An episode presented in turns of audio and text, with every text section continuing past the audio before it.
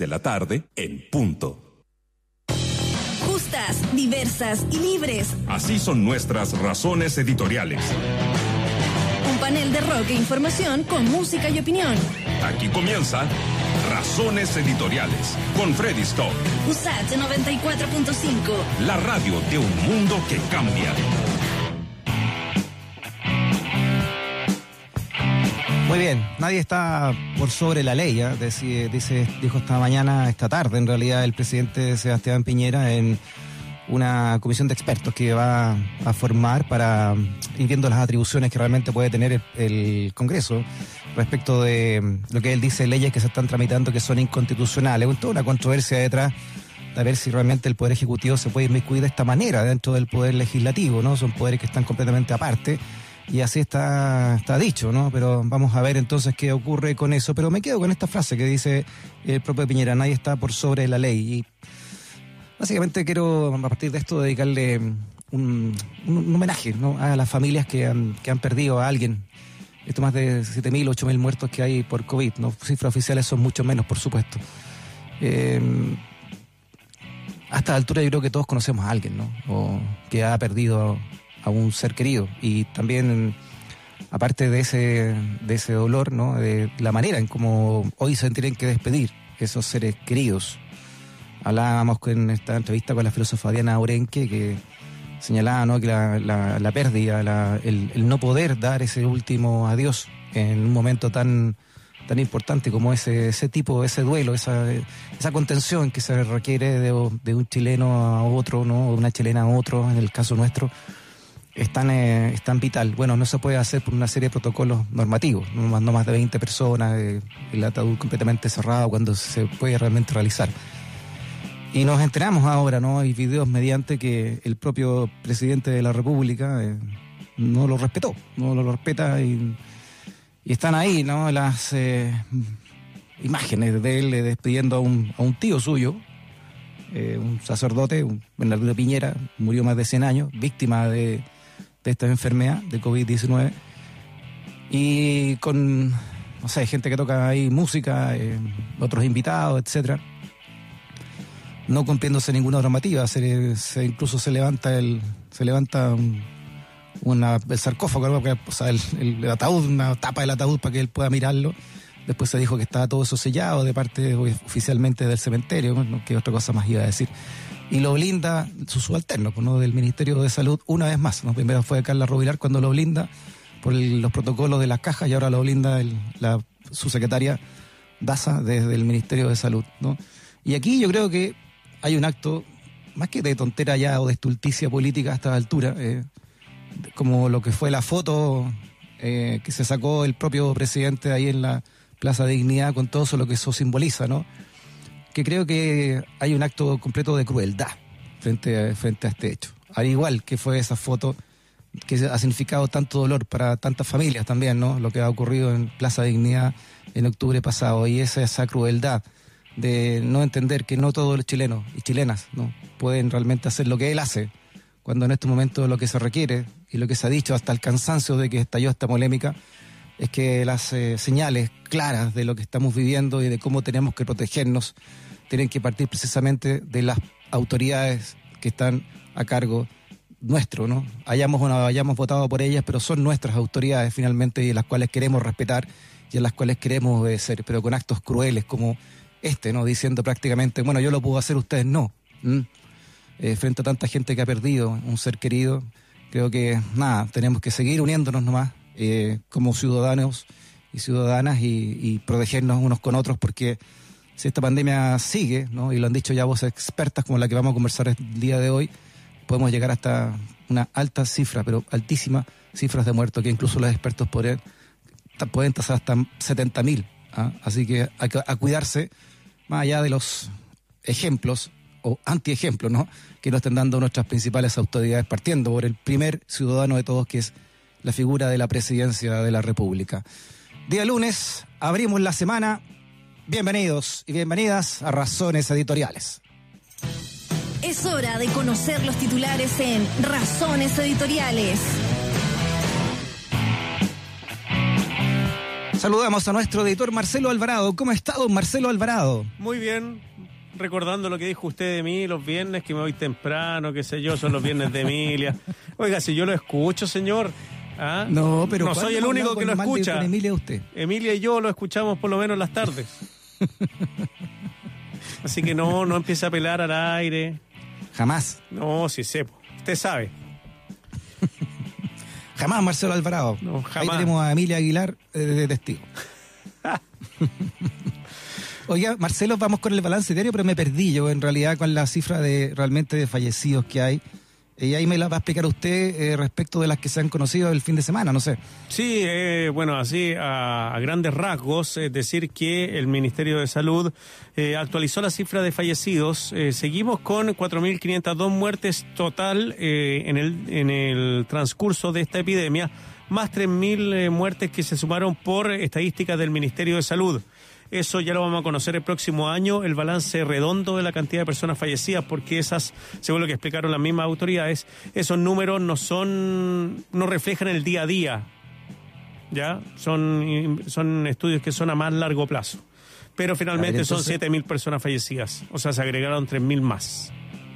Ya, pero en rigor, eh, o sea, la, se- se Seguimos contando de la misma manera, poco, ¿no? Seguimos contando de la misma el ministro manera, de Ciencia parece que a, partir de la de que se fue Mañalich no, no ha dicho nada más. No, no. Eh. eh, tenemos el balance diario más el ¿Ya? balance del DAIS, que son esas 3.000 personas más fallecidas. El DES, que es el Departamento de Estadísticas del propio MinSal. Sí, del Ministerio de Salud.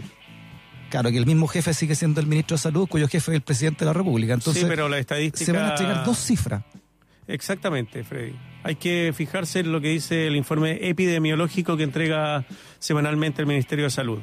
O sea, si no lo saben explicar los técnicos, no me, no me pida explicarme, explicárselo yo, Ya. pues. Así que eso es lo que yo escuché y, y vi.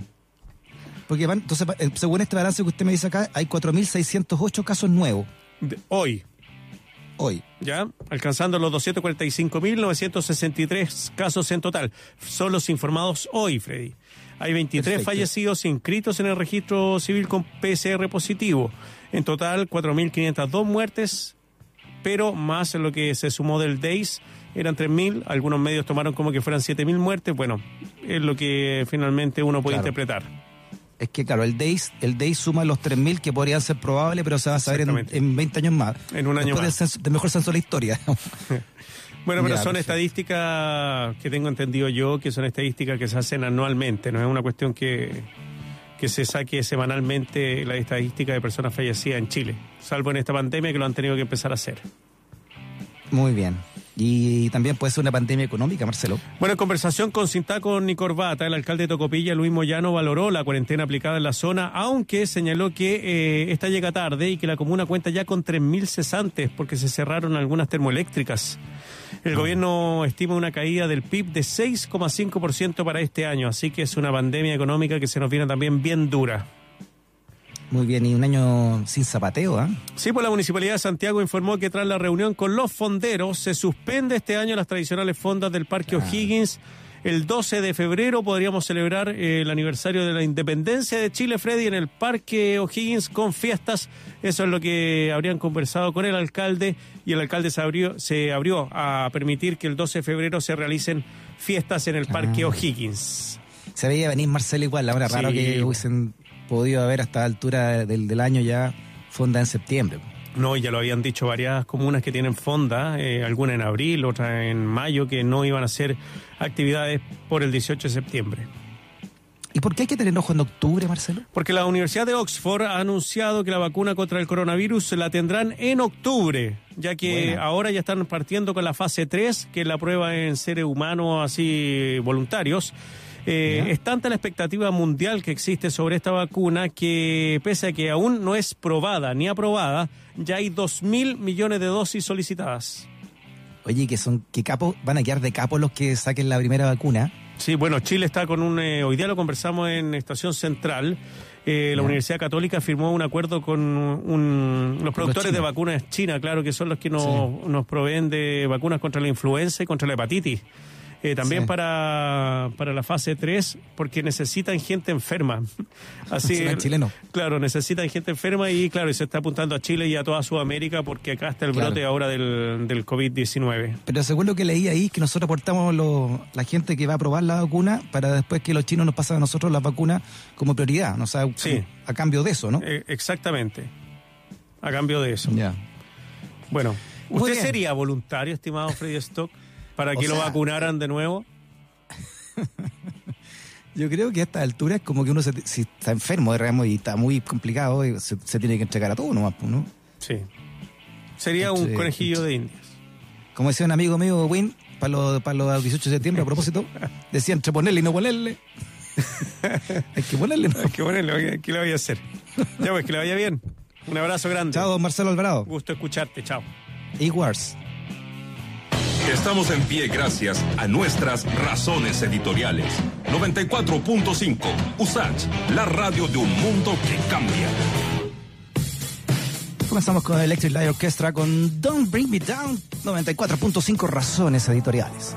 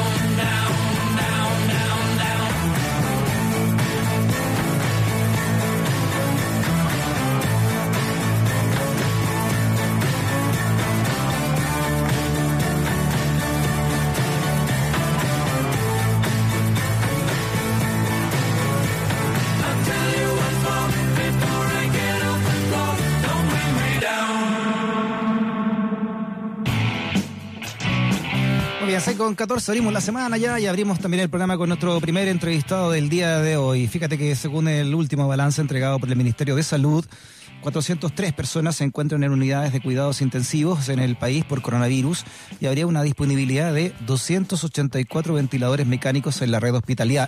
hospitalaria perdón. Un reporte publicado este fin de semana por CIPER dio cuenta que mm, la tasa de mortalidad de los hospitales públicos en la región metropolitana duplica la tasa de las clínicas, fíjate, ¿ah? revelando una vez más que los efectos de la pandemia no están golpeando por igual a los distintos sectores de Santiago. Vamos a hablar de este tema con el doctor, con, perdón, con Héctor Sánchez, director del Instituto de Salud Pública de la Universidad Andrés Bello. Héctor, ¿cómo estás? Bienvenido a Razones Editoriales.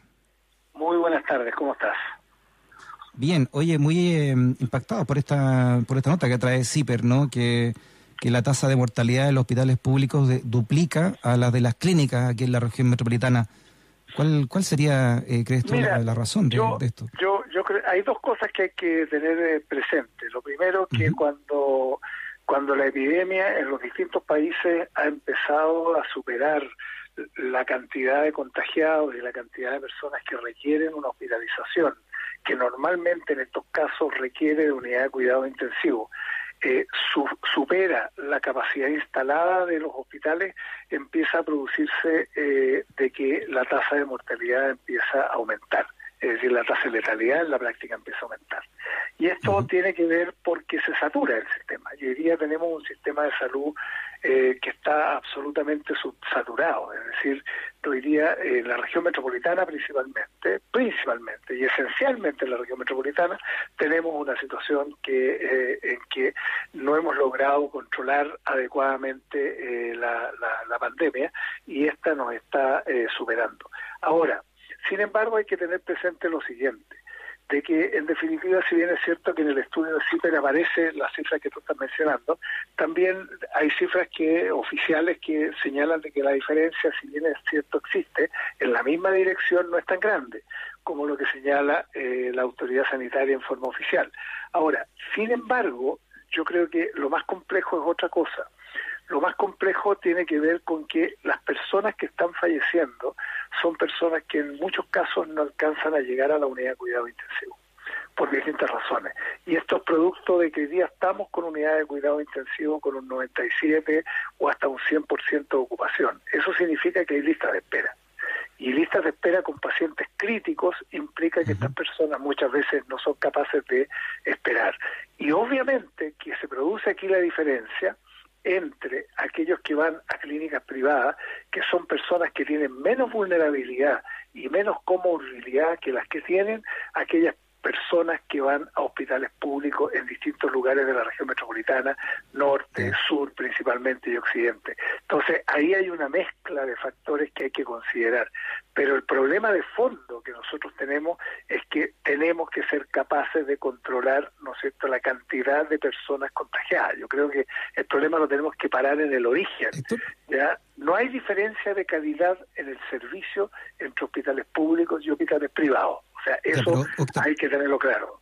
Sí, pero la estadística está diciendo la estadística fría, ¿no? Está diciendo que hoy eh, tienes más probabilidades, casi el doble, al menos, ¿no? De morirte en, en una atención pública que en una atención privada por coronavirus tiene más probabilidad de morir porque no tiene acceso a la porque probablemente la demanda que están teniendo los hospitales públicos son muy superior a la demanda que están teniendo las clínicas privadas. Y por lo tanto la capacidad de atender a esas personas es, está sobrepasada. Y como está sobrepasada muchas de las personas fallecen antes de llegar a la UCI. Ojo, ojo, hay un tema que, que, hay que tenerlo presente. Estudios de la Universidad de Chile han mostrado que hay un porcentaje sobre el 50% de personas que no están muriendo en la unidad de cuidado intensivo son personas que están muriendo antes de llegar a la unidad de cuidado intensivo. Entonces, en la práctica, todos los, los fallecimientos que se cuentan vinculados al COVID, ya algunos, muchos de ellos no están llegando a la unidad de cuidado intensivo. Y esto se está dando principalmente en los hospitales que cubren las poblaciones más masivas de, la región metropolitana. Es tremendo lo que estamos viviendo. Es tremendo, ¿sabes? Es un escándalo, es una vergüenza social lo que tú estás comentando, Héctor Fíjate que es terrible porque en el fondo cuando nosotros miramos la situación, nosotros qué es lo que vemos? Vemos, por ejemplo, que Chile ya como país representa el 0,2% de la población mundial. Y resulta que desde el punto de vista de todos los indicadores que estamos teniendo, nos movemos entre 8 veces y 16 veces el peso como población que tenemos. Esto nos permite eh, comprobar de que a nivel mundial lo estamos haciendo mucho peor o lo hemos estado haciendo mucho peor que lo que en definitiva eh, lo están haciendo otros países. Nosotros ya estamos en el octavo lugar en el mundo respecto de personas eh, con con contagio con positivo digamos de covid ya y en términos de tasa ya respecto de población, nosotros estamos siendo de los países que están más afectados. Y esto indudablemente que tiene que ver con eh, errores que hemos cometido como país en, eh, en la estrategia para enfrentar esta epidemia. Yo creo que hemos cometido errores. Aquí no estamos diciendo que, y ni mucho menos, ¿no? que el que el personal eh, médico o de salud de, de los hospitales sea inferior en calidad al de las clínicas. No, al todo revés. lo contrario, muchas veces. Al ¿no? revés. Mira, no, al revés, yo te digo la cantidad de, la experiencia que tienen los equipos de salud, sobre todo los equipos de la unidad de cuidado intensivo en los hospitales públicos, es infinitamente Claro. ya alta respecto de cualquier país de América Latina ya, y de cualquier país del mundo. Yo te digo, realmente en estricto rigor somos de los países que tiene la mejor ya medicina, eh, eh, medicina crítica. Ya la calidad no está en juego. Lo que está en juego es que la capacidad para atender toda la demanda de la población está absolutamente sobrepasada. Esa es la verdad del cuento, digamos. O sea, Claro. lo demás es, es, es sencillamente tratar de buscarle una explicación a algo que es, es tan, es tan lamentable, pero simple como lo que te estoy señalando. En el fondo, aquí los equipos de salud están haciendo todo lo posible, están colocando toda su fuerza, toda su salud, ya eh, todo el tiempo, eh, toda su salud mental incluso, para poder enfrentar a la gente. No hay problemas de equipamiento en términos de calidad, no hay problemas de infraestructura en términos de capacidad. Lo que hay es que la demanda está sobrepasando la oferta. Y ese problema hace que las personas tengan que estar en camillas, que tengan que estar en salas de espera, que tengan que estar en ambulancia esperando por una cama crítica. Y eso lleva, en definitiva, a que en un minuto determinado tenga que priorizarse entre distintos pacientes. Y eso es lo que, en definitiva, era lo que este país debía haber evitado. Claro, porque acá, acá Héctor, eh, el modelo, ¿no? Que, que lo pudrió todo finalmente en- también en términos morales, porque este es un problema moral finalmente, ¿no? Que el 20% de los ciudadanos y ciudadanas se atienden en, en el sistema privado y el 80% en el sistema público, claro. Ahora tú estás diciendo que se produce este, este problema en el sistema público colapsado, porque la mayor cantidad de, de, de- de chilenos y chilenas se atiende precisamente en el sistema público. Claro. Aquí hay un problema, hay un problema súper complejo que, nos va a tener que llevar a repensar absolutamente la estructura y la organización del sistema de salud hacia el futuro. No, yo creo que nosotros tenemos que imaginarnos un sistema de salud mucho más, eh, mucho más intercomunicado. No, no podemos tener estos compartimentos estanco público y privado que se ha tratado de resolver por la vía de pasar todo a control de la autoridad sanitaria, que lo hemos hecho desde hace dos o tres meses, digamos. Pero en definitiva tiene que haber vasos comunicantes mucho más fluidos que los que actualmente hay.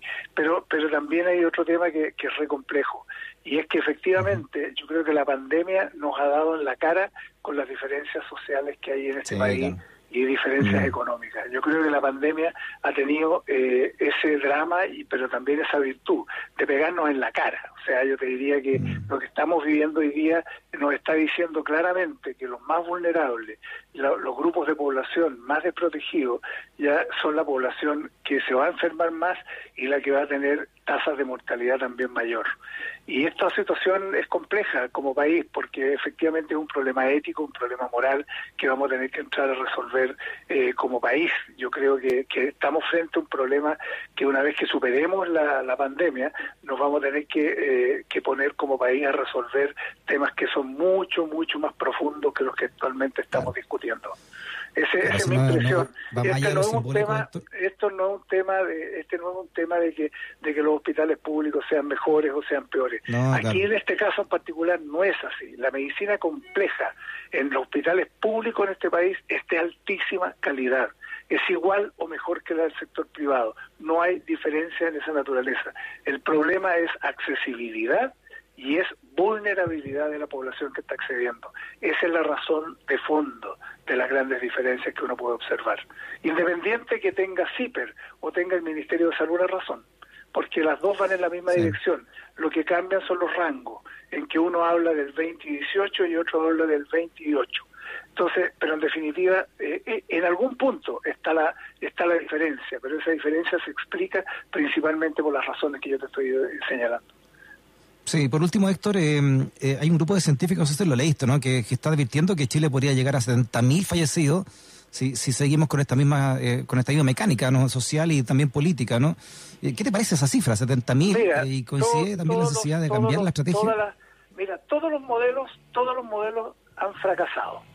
O sea, todos los modelos que han planteado números, digamos, al final han terminado fracasando porque al final tienen que ver con, primero, la calidad de información y hoy día la calidad de la información está en cuestión.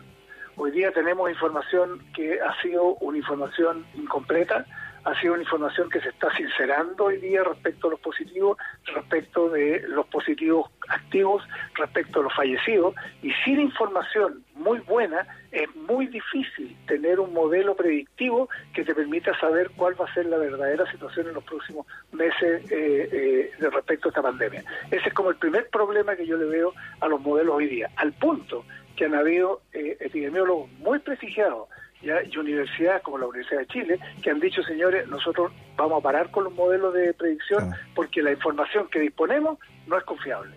Hasta que no tengamos información confiable es muy difícil hacer una predicción. Por lo tanto, yo personalmente no me atrevo a decirte si esa predicción que están haciendo ese grupo ya es correcta o no es correcta. No lo sé. No, no tengo los elementos que me permitan decirte con sinceridad si acaso esa información es, eh, es correcta. No lo sé. Ojalá Ojalá, ojalá estén equivocados. Yo te lo digo honestamente, mi, deseo profundo es que estén profundamente equivocados y que nunca lleguemos a esa cifra porque es tremendamente doloroso para el país. O sea, hasta el día de hoy no sabemos con certeza, o relativa certeza, cuántos realmente fallecidos hay en Chile. Mira, no sabemos. Y lo que no sabemos tampoco es si estamos llegando, por ejemplo, eh, se había dicho que habíamos que estábamos ya habíamos llegado al pic no estamos claros si llegamos al pic. Es probable que estemos llegando al pic, pero tampoco sabemos si el pic se va a extender en un mm. plató a lo largo del tiempo y vamos a tener un pic que se va a mantener, ¿no es cierto?, alrededor de 5.000 casos diarios. ¿Por cuánto tiempo? No lo sabemos.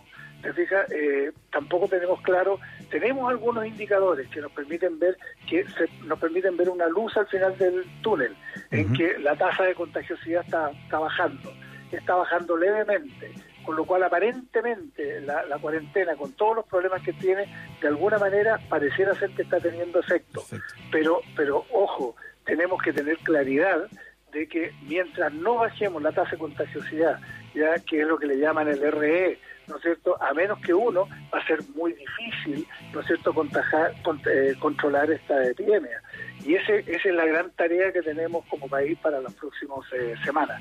Y aquí hay una responsabilidad de la autoridad sanitaria y hay una autoridad y hay una responsabilidad de la población también. Muy bien, el director del Instituto de Salud Pública de la Universidad Andrés Bello, Héctor Sánchez, en Razones Editoriales. Héctor, un abrazo muy grande. ¿eh? Muchas gracias por tu entrevista. Un gusto saludarte. Hasta luego. Chao. Que nunca te discriminen por razones editoriales. Radio Usach 94.5, el dial de un mundo que cambia. Vámonos con The Who y Bob O'Reilly, 94.5, razones editoriales.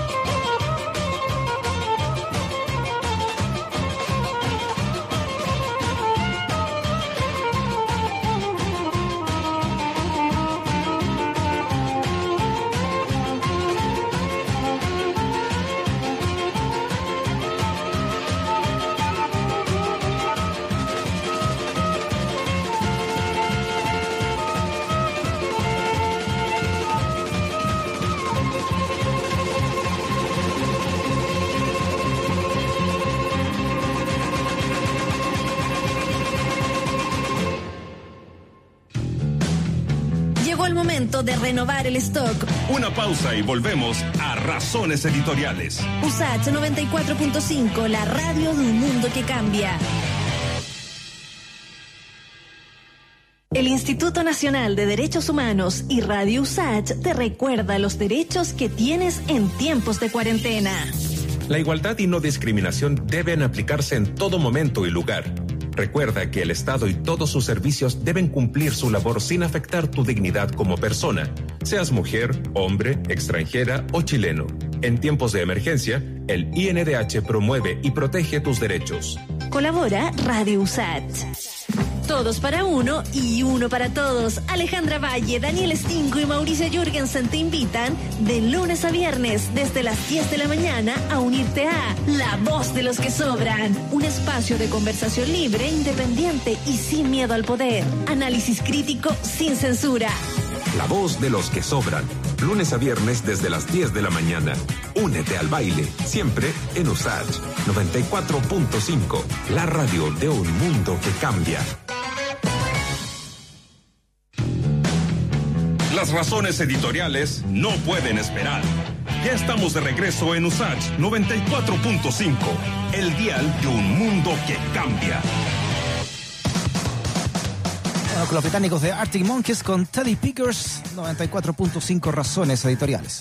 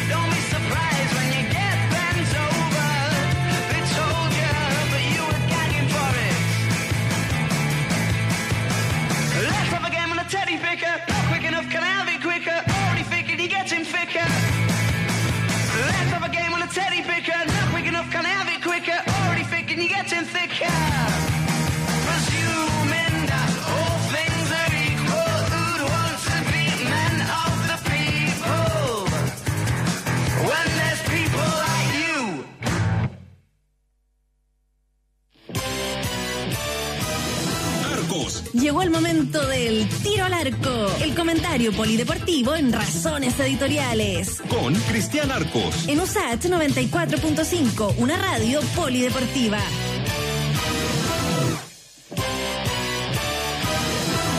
Seis con 39 y damos la bienvenida a don Cristian Arcos, como todos los lunes también. ¿ah? ¿Cómo está don Cristian? ¿Cómo está, querido Freddy, en este 22 de junio, algo lluvioso acá en la zona, en la zona central? Así un saludo para, para todos que nos escuchan en todo el país, por supuesto. Oiga, comenzamos los inviernos como antes, ¿eh? ¿te acuerdas? Ya que somos tan buenos Sí. para la efeméride. como, como cuando llovía, ¿no? ¿Ah? Cuando llovía, yo me acuerdo en, en Curicó, que no está tan lejos de Santiago, pero llovía 10 días seguidos, así, era una cuestión, pero ya se, se acababa el cielo, pero una cosa, pero ah, llovía sin parar, ¿no? una cuestión increíble. Hoy día ya cambio climático, sequía y qué sé yo, eh, está medio complicado, así que ahora, en este momento en que estamos de, de pandemia, cuarentena, te juro que que uno tiene la suerte de estar eh, bajo techo, ¿no? Pero no deja de, de- de pensar en cuánta gente lo está pasando muy mal a esta hora, con el tema de la lluvia y, de, y del frío, por supuesto. Claro, es verdad. El, el yin yang de la cuestión, porque eh, por otro lado uno mira gente de, de, no sé, de Petorca u otros lugares eh, con La sequía terrible, ya sequía. de décadas y, y de todos los sectores sociales, eh, contentísimos, ¿no? Casi llorando de emoción porque han vuelto los cauces a los ríos. Significa eso todo, ¿no? Prosperidad, pero también agua, porque faltaba agua incluso para, para los seres humanos, ¿no? Tenían agua los paltos, pero no los- la gente. Sí, claro, eran esta- estas dos cosas que, que tú mencionas, ¿no? El- la, zona de la, la sequía era uno lo miraba y era un gran tema, sigue siendo un gran tema, ¿no? Pero evidentemente el curso noticioso de pronto se enfoca hacia otro lado, pero antes de, de la cuarentena, de la pandemia, el tema de la sequía, el cambio climático era un tema que estaba en primera línea eh, y, y- y una de las razones era esta, sequías que eran eh, terribles, pero terribles en la quinta Mm. región, bueno, en toda la zona central, eh, muy, muy, muy complicado, muy complicado. Bueno, un poco, un poco de agua le- los puede aliviar, pero eh, estamos en una situación extraordinaria, ¿no? Entonces, ojalá, Sí. ojalá que no, no, no- no se disparen todavía más la- las cifras de, de contagiados, la lista 1 y la lista 2, cualquiera, cualquiera de las listas que no se disparen eh, demasiado. Claro. Es que esta cuestión del el gobierno está como dark. ¿Viste? Hoy, ¿qué pasa? Que me pegué una maratón de dark el fin de semana. Porque empieza sí. este fin de semana la tercera temporada. La vi entera, Cristian, de- del número cero para adelante. Para entender Bueno. quién es quién. Bueno, yo, yo, la, yo le he seguido. Y viene un mundo paralelo. Entonces, capaz que... las cifras están en el mundo paralelo, lo- las del gobierno. ¿eh? Sí, así que tienen hasta el 27 de junio para poder organizar todo, porque en Dark el 27 de junio es la fecha clave. Muy bien. Si alguien no, Oiga, a si alguien propósito de sequías. visto- no, ha visto Dark, nos acabamos de mandar un Jorge Letelier, pero bueno, perdón, perdón. un gran Jorge Letelier, un abrazo. No, pero tienen que verla. Hay que verla, no. Hay que, apúrense, cabros. Si, si no la han visto o si la han visto no la han, no la han entendido, yo la tuve que ver de nuevo, como le digo, Cristian, desde el comienzo, en adelante. Ya, oiga, eh, le decía yo a propósito de sequía, ¿hubo goles eh, este fin de semana de chilenos que están jugando? Hubo participaciones, no, no, hubo, no hubo tanta presencia en, en, en el marcador. Recién, de hecho, acaba de terminar hace menos de una hora el, el partido del Boloña, donde está jugando Gary Medel contra la Juventus, y perdió 2 a 0 el, el Boloña en, en Italia. Eh, el fin de semana estuvimos viendo a Arturo Vidal, bueno, alcanzó a jugar el viernes en realidad contra el Sevilla, que empataron a 0 y, y nosotros comentábamos, si el Madrid gana, lo va a alcanzar en la punta del campeonato y el Madrid ganó, así que comparten el liderato y de hecho por diferencia de goles el Madrid es puntero y el Barcelona está está segundo. En España no hay partido de definición. El equipo que sale campeón por dif- o sea, que se- si se iguala en puntaje Ya. a la última fecha sale campeón el que tiene mejor diferencia de goles. Hoy Oh. día sería el Barcelona y quedan siete partidos todavía. Queda, ah, Qué queda- perdón, sería el Real Madrid, perdón, sería el Real Madrid y quedan siete partidos todavía. Muy bien. Oiga, hablemos de efeméride, que es más entretenido. Que estos- Hablemos de- Estos, hable- estos hablemos- partidos con gente de cartón, la gradería. Sí, oye, un, un datito a propósito de la gente de... de, de, de- de- porque, porque esta es una info que, que va a desarrollarse durante la semana, por eso la menciono. Eh, eh, se lesionó el arquero del Arsenal, se lesionó el arquero del Arsenal Leno, se lesionó de, de gravedad.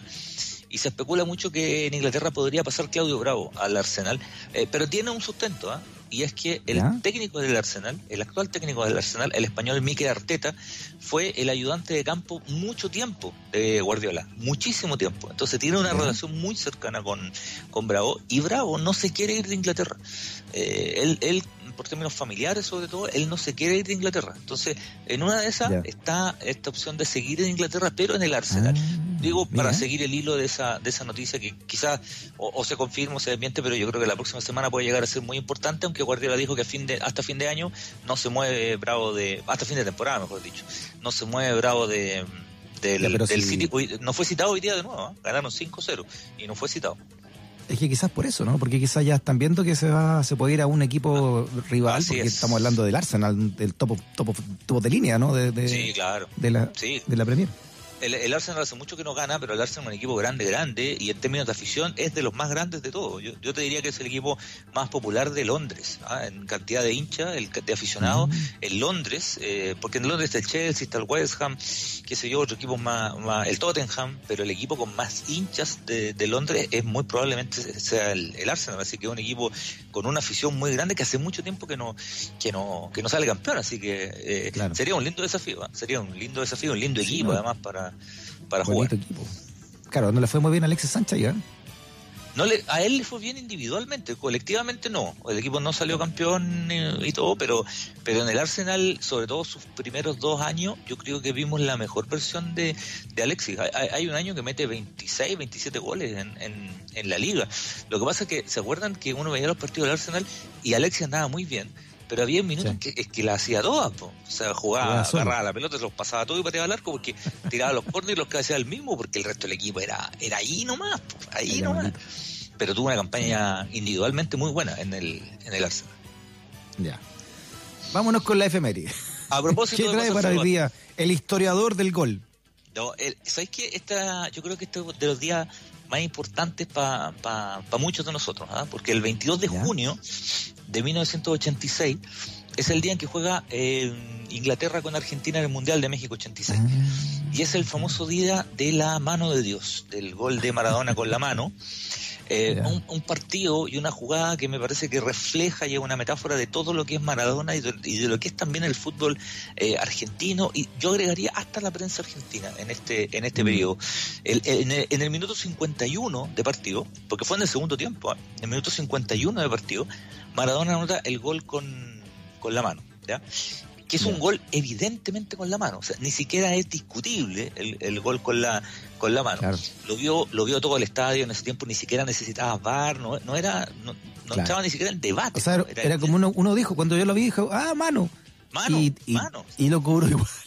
y lo cobró y lo cobró igual Eh, ahora este gol tiene un montón de, de- de detalles no por ejemplo eh, Maradona hace el gol o sea le pega con la mano y tú has fijado cuando un jugador hace un gol offside o cree que está en posición de adelanto viene una falta mira de reojo guardalínea mira de reojo al árbitro y sale corriendo Claro. Maradona Sí. salió corriendo disparado a la esquina el tiro. gol pero convencido que, que, que era gol digo o sea no no, No la dudó un dejó momento. margen de, de duda uno después empieza a reconstruir la historia. El árbitro de ese partido, Ali Benazir, que era tunecino, no dirigió, no dirigió más en mundiales, evidentemente, después de Flor de, de Condoro que se mandó. Él hasta hoy tú, lo- ha, ha dado un montón de entrevistas y él dice que su arbitraje fue perfecto, pero con un detalle: el gol. No se equivocó nada más en el partido. Ahora, el tamaño y el monumento de ese horror es una cuestión Sí. absolutamente histórica. Y él siempre ha culpado al juez de línea que era un búlgaro, que se llamaba eh, Totchev, Bulgor Totchev, que era un guardalínea búlgaro, y que según él, él estaba en una mala posición para ver la mano, y que él ve al guardalínea, y el guardalínea le hace el gesto de que es gol. Entonces él cobra el gol, convencidísimo que, que es gol. Claro. Saltaron los ingleses de inmediato y todo, Pero y los 11 ingleses que estaban en la cancha se fueron en contra del todos, todos, todos, todos se lo querían comer con papa frita, y, y él Mm. No, no, no, no pescó. Pero como tiene, el- el- insisto, este partido, y en cuatro minutos, Maradona te muestra las dos caras que tiene. Y eso yo creo que es una metáfora de lo que fue Maradona y de lo que sigue siendo eh, Maradona. Porque cuatro minutos después de hacer un gol viciado, con la mano, de hacer un gol tramposo, cuatro minutos después anota el, el que es considerado el gol más lindo en la historia de los mundiales. Cuatro minutos después se los pasa a todos, ¿no? Eh, Sabes que acá yo tengo la cifra. Él, él recorre, eh, acá tengo la cifra, corre 60 metros con la pelota pegada, elude a seis rivales, había 110 mil personas ese día en el, en el estadio Azteca y lo hace en 11 segundos.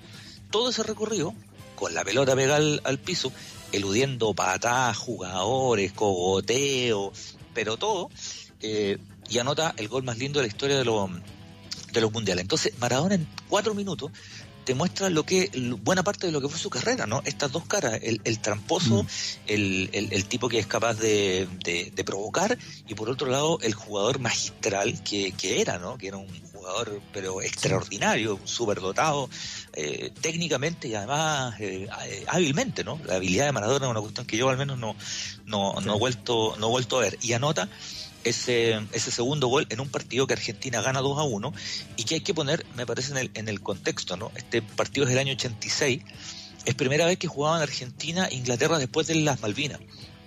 Las Malvinas habían sido hace nada, tres, cuatro años. Eh, Argentina venía de una dictadura horrorosa, ¿no? Horrorosa, después de una guerra en donde incomprensible, donde mueren miles de jóvenes argentinos, empezando a caminar en, esta nueva democracia, ¿no? Democracia a, a lo argentino, que la democracia argentina también tiene sus bemoles, lo sabemos bien. Eh, y en, en ese contexto aparece un, un tipo como, como Maradona, que es que es insolente, que es irreverente, que es atrevido, que, que, que, que es de origen es muy modesto, que es de origen muy pobre. Entonces se, se, se erige como, como el gran ídolo. Eh, yo siempre he pensado que Maradona tiene un, un- una concepción más bien de héroe para los argentinos, más que de ídolo deportivo, una cosa más bien, más bien heroica, una cosa más bien épica, ¿no? Entonces, Yo creo que tiene que ver con el tango. Es como una figura de tango, eh, Maradona. Sí, sí, absolutamente, absolutamente. Por eso, por eso yo siento que es muy difícil Como de tragedia griega, sí. que otro jugador o que otro deportista incluso en Argentina pueda alcanzar el nivel que, que tiene Maradona, porque en Maradona todo es extremo, ¿no? En, en su vida, en Mm. su carrera, y yo diría también en, en lo pasional que son los hinchas con él. Los hinchas también son extremos con Maradona. O es un o es una idolatría en la cual se le perdona absolutamente todo, aunque se las mande todas, porque este se las ha mandado todas de ida y de vuelta, o también está quienes no le dan quienes no le dan ningún mérito no o sea quienes lo odian y lo detestan y lo desprecian eh, no en Argentina probablemente más afuera. En Argentina me parece que hay casi unanimidad respecto Sí, casi a Maradona. Pero es muy difícil por ejemplo y ahí uno compara y ve a Messi que es un fenomenal jugador fenomenal jugador eh, bueno aparte que no ha sido campeón del mundo y eso es muy importante pero tiene tiene todo distinto, ¿no? Su comportamiento, su forma de hablar, su forma de pararse, su rebeldía, su todo en, Mara- en Maradona y Messi es distinto, absolutamente todo. Eh, Sí. Y probablemente Messi, yo te diría que, o sea, no te diría, la estadística está ahí, mete mucho más goles que Maradona. Eh, ha logrado más títulos internacionales que, que Maradona, pero no es Maradona, no tiene Pero esa- con la del Barcelona. No con la, no con la Argentina. Claro, pero no tiene ese relato, ¿no? No, no tiene Mm. ese relato que es tan que es tan importante y que de pronto eh, convierte eh, esto de los héroes deportivos que son bien especiales, porque hay una cosa de incorrección también, de, de contracultura, diría yo, en, en el, en el héroe deportivo en general, ¿no? no pasa solo en Argentina. En Argentina pasa mucho y a mí me parece que, que Maradona es el ejemplo más, más, más claro. Hay, hay muchas historias respecto a ese, a ese partido y a ese gol. De partida hay dudas respecto a la famosa frase de la, de la mano de Dios, porque todavía no hay claridad quién la dijo. Eh, se le atribuye al mismo Maradona, que habría dicho fue un gol con, con la mitad de la cabeza y con la mano de Dios, dice Maradona. Pero lo extraño es que esa frase salió en un solo medio argentino, que era en el diario Crónica, eh, que no es precisamente el diario más grande, ni el más popular, ni el más reconocido de, de Argentina. Y la frase se, se hizo tan famosa, tan famosa, que a partir de ahí se ha hecho todo, ¿no? Documentales, películas, camisetas, llavero, eh, todo es... a Iglesia, partir pues. de- La, la iglesia maradoniana claro, salió de ahí también. le sa- sale todo de, de ahí, la frase buena, digamos que la frase buena, pero no está tan claro que le haya dicho el mismo, el mismo Maradona, pero, pero de que golpeó, directamente golpeó. Y de todas las versiones que yo he escuchado del gol de, de Maradona, cuando lo relatan sus compañeros, mi favorita es la de Jorge Valdano, que, que- que se las cuento. Eh, varios meses antes, Maradona había jugado un partido con la selección argentina contra Irlanda y se, y se mandó una jugada muy parecida, pero se le fue. Cuando sale el arquero, él no lo elude, sino que se la trata de tocar por el costado y se le fue. Entonces, después los compañeros, bromeando y todo, le decían, oye, si la tenéis que hacer de nuevo, sácate al arquero. No pensaron que le iba a hacer en un mundial. Pero la historia de Valdano es increíble, que cuando termina el partido, van al camarín, se abrazan y qué sé yo, y festejan. La Argentina ha ganado 2-1. Maradona lo primero que le dice a Valdano es, pero ¿por qué no te desmarcaste? Entonces Valdano dice, ¿cómo que no, no me desmarqué? No, pero es que yo empecé a pasarme jugadores porque tú nunca te desmarcaste. Entonces Valdano dice, a mí eso me destruyó como futbolista, porque Maradona se había pasado a todos los ingleses, a todos los ingleses, y de reojo me había visto que yo estaba en el otro lado de la cancha tratando de desmarcarme. Y el tipo se los pasa a todos porque me quería dar el pase a mí. Entonces Valdano siempre dice, a mí eso me destruyó como futbolista, en el sentido de que este tipo es incomparable, o sea, y ve cosas que el resto que el resto no ve. Yo me confieso eh, maradoniano desde el punto de vista del gusto futbolístico, ¿ah? por, por si no Mm. se nota, creo que se nota, pero pero lo reconozco y lo, lo admito. Yo no vi jugar a Pelé y lamento mucho no haberlo visto. No tengo duda de que Pelé es el mejor jugador de la historia, ninguna duda, ninguna, ninguna. Pero eh, si a mí me, me dicen, tiene que ver con una cosa de contexto, ¿no? Para todos los que nacimos y crecimos en los 80, eh, el- el- la presencia de, de Maradona nos, nos hace un clic que probablemente otro jugador no haya, Sí. no haya provocado. Claro. Era, era carismático y además que uno ve la imagen también en YouTube ahora de Maradona y te das cuenta la primero la velocidad que tenía él, la- que con la pelota pegada al pie y segundo que era otro tipo de fútbol, entonces las patadas que le llegaban, la agresión que recibía y aún así seguía seguía corriendo el gallo. Claro, claro. En el- en el- bueno, ese gol lo demuestra, pero tiene, tiene muchos goles, tiene muchos goles eh, buenos. Bueno, ese mundial en particular él juega increíblemente bien, pese a que no juega bien la final. ¿ah? En las finales no hace un gran partido, pero hace una participación en, en México notable, con goles notables. Y yo diría el Maradona de Argentinos Juniors, el Maradona del Napoli y el Maradona de México 86 son las mejores versiones de, de Maradona. Después creo que vimos versiones más, más deslavadas, muy talentoso por supuesto, pero vimos versiones más, más deslavadas, que, que ahí es donde hay varios jugadores que le sacan ventaja a, a Maradona en el sentido de la permanencia en el, tiempo en la cima, ¿no? Eh, ahí es donde Mm. Messi, Oye, por ¿y ejemplo, tiene eh, lleva 20 años en racha Messi, una cuestión increíble. Sí, déjeme decirle algo acá, que, que si lo digo en, en Buenos Aires me tiran al, Atlántico. pero pero lo, he hablado con algunos amigos míos argentinos, pero amigos, porque si no son amigos tampoco me la aguantan. Argentina tiene dos mundiales, pero los dos mundiales con trampa. ¿ah? Y si están contentos con eso, allá ellos. El mundial de Argentina, ¿no? Eh, fue una trampa, ese 6-0 contra Perú, sabíamos que está más arreglado que un, Cle- que un ¿no? Y segundo, bien, Maradona bien debió haber sido, no solamente no fue gol, sino que haber sido expulsado con este gol con la mano. O sea, Por lo tanto, día- el segundo gol maravilloso no hubiese existido y el paso de ellos para el Mundial tampoco. Hay una, hay una, eh, yo coincido, en términos reglamentarios coincido, eh, el- ese gol no debió haber existido, el partido fue 2-1, eh, y no solo que cuando la gente cree que anular un gol es como ya, entonces habrían empatado uno, es, es más profundo que eso, porque el gol de Maradona es el primero, y el primer gol siempre te cambia el desarrollo de un partido. lo no, que no, y es expulsión, evidente, ¿no? Cristian, porque un gol con la mano dentro del área es pulsan. expulsión. Hoy, hoy día, hoy día lo pulsan. O sea, hoy día se va, se va expulsado, sí, porque es una trampa flagrante además. Hoy día se va, se va, se va expulsado y el partido habría sido distinto. Fíjate que eh, revisé una entrevista del árbitro tunecino, Ali Benazir, del año 2015, en donde el patúo dice, me, me habría gustado que Inglaterra hubiera hecho otro gol para seguir disfrutando el partido. Bien patudo, ¿no? porque el partido terminó 2-1 y él había cobrado un gol que era con, con la mano y, y el, el fresco quería que siguieran jugando. Eh, el año 2015 eh, la televisión inglesa lo juntó, la televisión inglesa, juntó a Maradona con Benazir para un documental y mm, Maradona le regaló una camiseta a, a Benazir, una camiseta de original de, del 10 de, de Argentina de ese, de ese mundial. Claro. Bueno, y a esa altura Maradona ya estaba, ya estaba drogado ya, ¿no? Ya, ya, ya venía, ya según su propia eh, biografía, digamos, Sí, lo que él también señaló, claro, ya consumía cocaína. Sí, que entiendo que consumía, que no estaban los Desde grados de 82 adicción terribles que, que ya tenía para el Mundial del 90, por ejemplo, eh, pero que ya había entrado al, al consumo. Si no me equivoco, bueno, ha, ha dado tantas versiones, se parecen a, a los cambios de metodología del gobierno, da versiones todos los días, pero ha dado tantas versiones, eh, Maradona me parece que en Nápoles es cuando empieza su consumo de droga y eso sería el 84. Él llega a Nápoles el año el año 1984, o sea, para, para el 86. 86 Maradona juega el Mundial con 25 años, eso también es un, es un dato importante. Juega el Mundial con 25 años y 25 años, mucho más flaco. El tipo era una bestia jugando al fútbol, o sea, era, era increíble. Sí, era increíble. Nada que hacer. No, ¿Le queda algo en el tintero, alguna efeméride más? Sí, me queda una que, que también es muy, es muy interesante y de hecho probablemente futbolísticamente sea más justa ¿no? o, más, o más transversal, que es la del Mundial del 70, porque se cumplen 50 años también en una jornada eh, del, del que es considerado el mejor equipo de todos los tiempos, que es el Brasil 70. Pero la Mm. historia de Brasil 70 es muy... Es muy mm, tiene, tiene detalles eh, increíbles, ¿no? Por ejemplo, eh, el técnico, tú sabes que el técnico de esa eliminatoria era un periodista. Brasil nombró un periodista de técnico en la- eliminatoria al, al 70 que se llamaba José Saldaña, que era un, un periodista de O Globo muy crítico, o sea, un tipo que era muy crítico y todo, y la Federación Brasileña dijo, "Oye, ya que criticáis tanto, dirige tú, po". y, y- y dirigió, tenía curso técnico.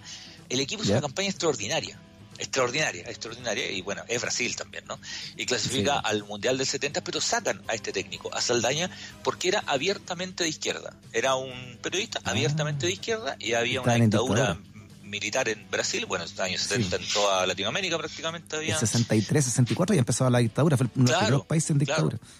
Mm. Claro, es de, las de los primeros países en dictadura en, en el Cono Sur, como, como bien dices tú, eh, y lo sacan y la Federación Brasileña, con un nuevo presidente que se llamaba Joao Belanche, un joven Joao Belanche, dice, tenemos que buscar un entrenador que sea transversal y que no genere mucho ruido y que pueda hacer bien el cargo y que todos lo quieran. Entonces eligen a Mario Lobo Zagallo, que era un exjugador, había sido campeón del mundo el 58 y el 62, y asume, asume el equipo. Y lo que hace Zagallo es que nomina a los mejores jugadores y llama, convoca a todos los mejores números 10 de, de los equipos. Convoca a Pelé, obviamente de Santos, convoca al Ya. 10 de Sao Paulo, que era Gerson, convoca al 10 de Cruzeiro, que era Tostado, convoca al 10 de Botafogo, que, que era Jairzinho, y al 10 de Corinthians, que era Riveliño. Y los convoca a todos. El tema es que tiene que armar el equipo y a quién saco. Entonces los jugadores le dicen, colóquelo a todos. Pero ¿cómo los voy a colocar a todos? ¿Cómo voy a jugar con cinco números 10? No hay esquema que resista. Bueno, los mismos jugadores, junto con él, arman el esquema y acomoda- y juega un equipo que tiene cinco números 10, pero no tiene delanteros netos, pero tiene cinco números 10. Gerson, Jairzinho, gallo. Pelé y Tostado. Puro- Bueno, la, Puro, puro alienígenas, como diría la, la señora Morela. la rompieron. La rompieron, la descosieron. Es el único equipo que ha sido campeón del mundo ganando todos los partidos. Brasil ganó todos los partidos de ese mundial, del 70, con amplio margen.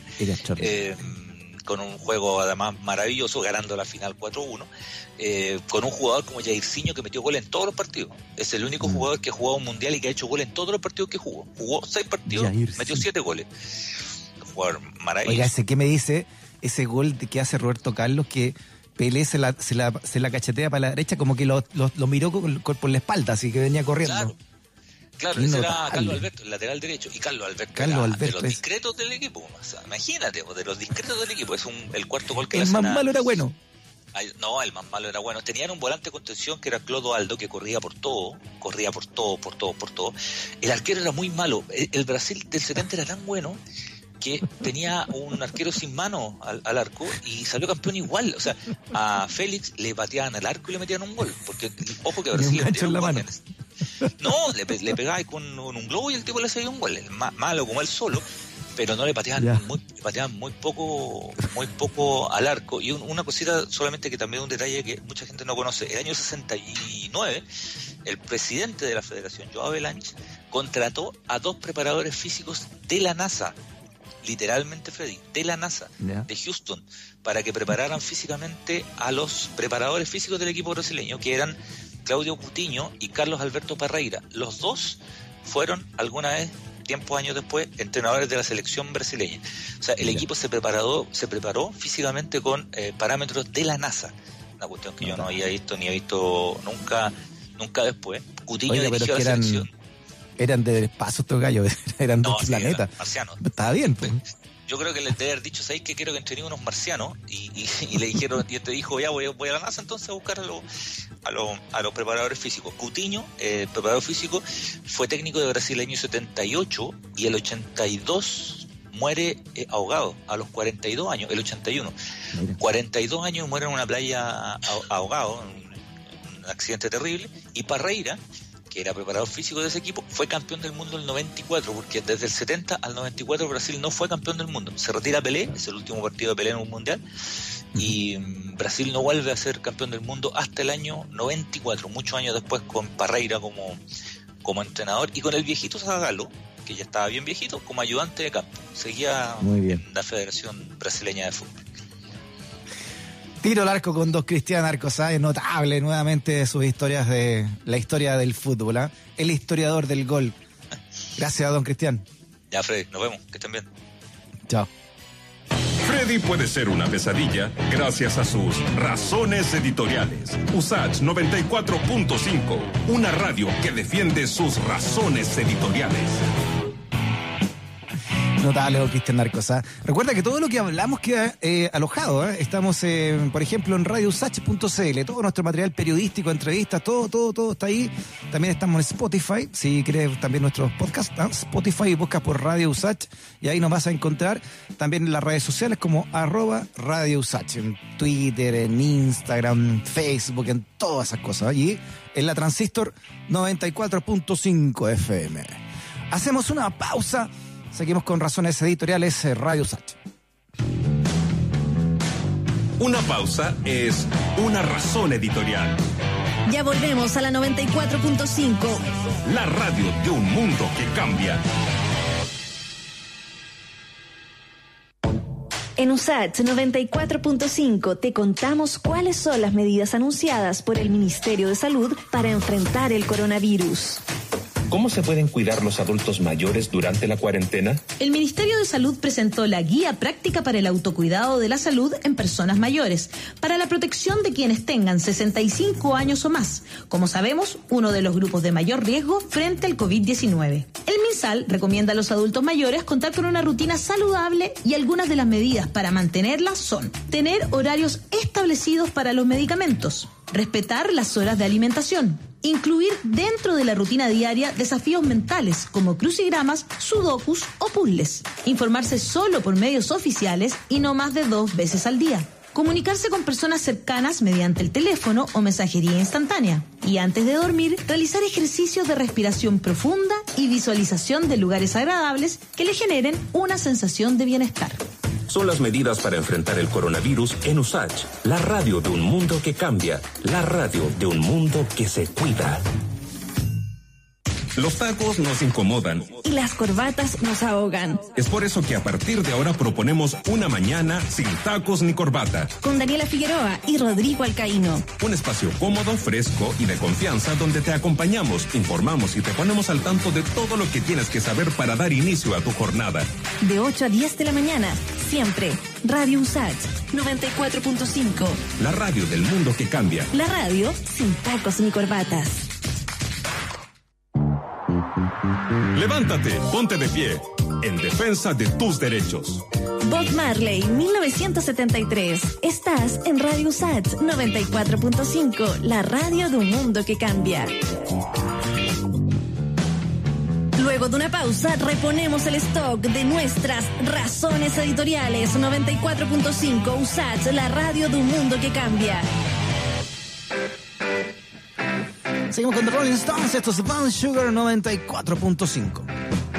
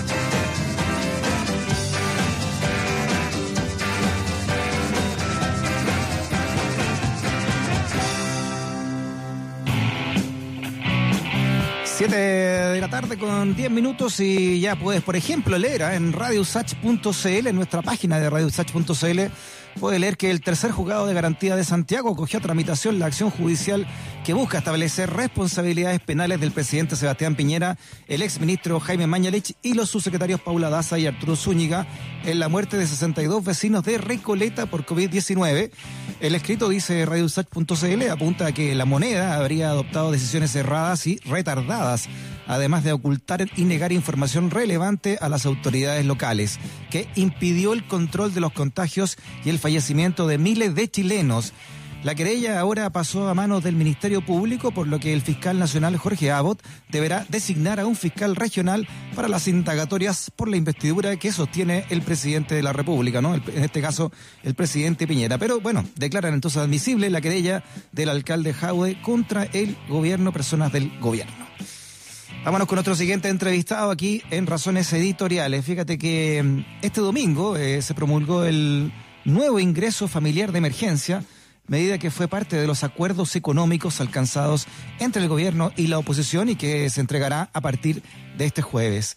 Ambos sectores acordaron la inyección de 12 mil millones de dólares para enfrentar los efectos económicos y sociales que ha producido la pandemia. Pero, ¿de dónde salen estos recursos? Eh, ¿Qué letra chica hay de- de- también en este acuerdo? ¿Qué fue la transacción también que podría esconderse en este acuerdo? Bueno, vamos a analizar este tema con Carlos Tromben, periodista, economista y autor del libro Crónica Secreta de la Economía Chilena. Carlos, amiga, amigo personal también. ¿eh? Carlos Tromben, ¿cómo está? Bienvenido a Razones Editoriales. ¿Cómo está, querido? Tanto tiempo. Muy contento de estar aquí, ¿ah? Feliz, feliz. Igual, qué bueno, Carlos. Aquí en esta nueva casa estamos ambos, porque veníamos de la otra. Debo. Oye, Ah, Carlos, eh, bueno, ¿qué te parece también, no? Esta, mm, esta inyección de 12 mil millones de dólares y cómo, cómo se financiaría. Mira, es una buena noticia en el papel, en el número, pero es tarde. Eso se debió haber anunciado en marzo, eh, cuando el eh, cuando el, el Estado tenía tenía también algunas perspectivas, eh, ya tenía la información de la gravedad de lo que venía y, y se perdió esa ventana de oportunidad. Ahora, eh, ¿cómo se va a financiar? El, el acuerdo, el texto del acuerdo, habla de eh, reasignaciones presupuestarias dentro del ejercicio actual por dos mil millones Ya. o, o subejecución de otras partidas presupuestarias, ¿no? Y el resto es endeudamiento, fundamentalmente es endeudamiento y ahí solamente hay dos posibilidades, es endeudamiento externo o interno, súper simple. El externo es emitir bonos soberanos eh, y, y en los mercados internacionales, de acuerdo a la legislación de las grandes plazas financieras mundiales, y el endeudamiento interno es emitir bonos de Tesorería General de la República en pesos o en UF. No hay más. Y cada una tiene eh, tiene repercusiones distintas en la economía. Lo que lo que aquí no se dice, Freddy, en nuestro país, porque hemos sido demasiado buenos para hacernos los tontos con este tipo de cosas, es que el principal acreedor del Estado, hoy por hoy, con cifras de mayo de la Superintendencia de Pensiones, son las AFP. Las AFP son las principales tenedoras de deuda pública y por lo tanto debieran ser las principales financistas eh, o compradoras, no se ha dicho, aquí se ha hablado que los bancos van a comprar los bonos de tesorería, pero las AFP también van a ser un actor muy importante en el financiamiento del programa COVID. Ya. Y eso- y eso- y eso son- tiene consecuencias. Claro, ¿qué, hay- qué hay detrás de eso? Te decía yo, que no de que sean la FP la- las que financian esto. Mira, fíjate que al, al mes de mayo las AFP tienen como 13 billones en bonos de tesorería en pesos y 26 en bonos de tesorería en UF. Eso equivale casi al 20% de todo el, de todo el fondo de pensión. Uno de cada Mm. cinco pesos de todos los afiliados de Chile está invertido en bonos de tesorería. Eso no se dice, no se, se esconde, no aparece ni siquiera en la... eh, muy, de, muy en segundo plano aparecen las estadísticas. Las AFP todos los meses, Freddy, enteran, ingresan, extraen de los salarios de los chilenos unos 588 millones de dólares para invertir. ¿No es cierto? Entonces, ese es más o menos el, el, el monto. Eh, las AFP van a estar del, del orden de los 120 millones comprando bonos de, de, de tesorería.